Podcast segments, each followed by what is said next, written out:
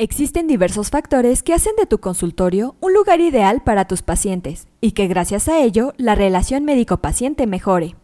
Dado que el médico pediatra se dedica al cuidado de los niños de todas las edades, el diseño de su consultorio debe tener en cuenta necesidades muy específicas para este tipo de pacientes y sus padres, y que sea atractivo, funcional y cómodo.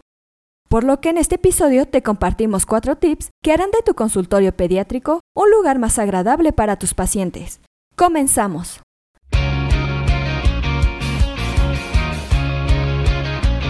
Esto es Asistencia Médico Legal, su empresa de responsabilidad profesional médica, en la cual te damos tips y consejos que te ayudarán a destacarte en el sector salud y evitar cualquier contratiempo con tus pacientes durante el desarrollo de tu profesión. Para lograr que tu consultorio pediátrico sea un lugar más agradable, te compartimos las siguientes recomendaciones. En primer lugar, realiza la atención a lactantes y sus madres. Entre los pacientes pediátricos puede haber una buena cantidad de bebés que son amamantados por sus madres, así que considera crear una sala de lactancia, ya que no solo brindarás comodidad a la hora de alimentarse, también estarás incentivando una práctica saludable que, como sabes, está siendo apoyada por la Organización Mundial de la Salud e instancias nacionales. Como segunda recomendación, cuida los detalles de las paredes.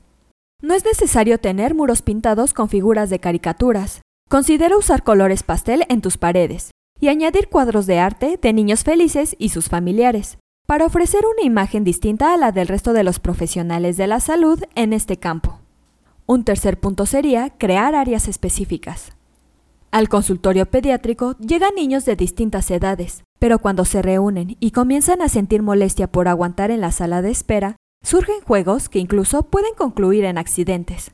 Por ello, si está en tus posibilidades, Abre un espacio dedicado a los niños pequeños y otro a los niños mayores, donde les ofrezcas opciones de entretenimiento de acuerdo con sus edades. Pues mientras que para los bebés suele resultar divertido armar cubos, los grandes pueden disfrutar de algún juego de mesa sin que los pequeños interrumpan o tomen las piezas para llevárselos a la boca. Por último, te recomendamos organizar tu sala de espera. Dado que hay niños que acuden a revisiones de rutina o aplicarse vacunas, así como infantes enfermos, Conviene tomar medidas para evitar la propagación de padecimientos como gripe, sobre todo en invierno. Por ello, cabe recordar que se recomienda que los pacientes guarden distancia de un metro a fin de prevenir contagios.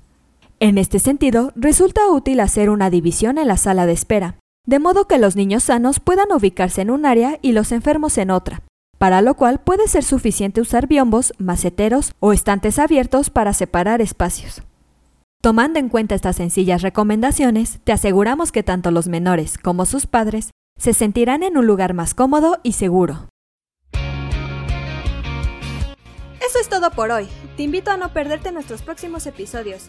Y la forma de no perdértelos es suscribiéndote a este podcast desde tu aplicación preferida.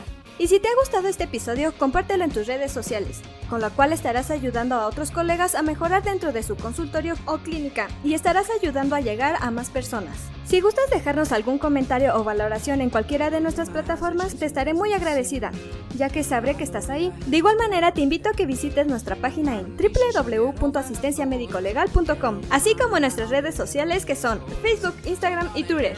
¡Hasta la próxima! Everybody says that good things never lost.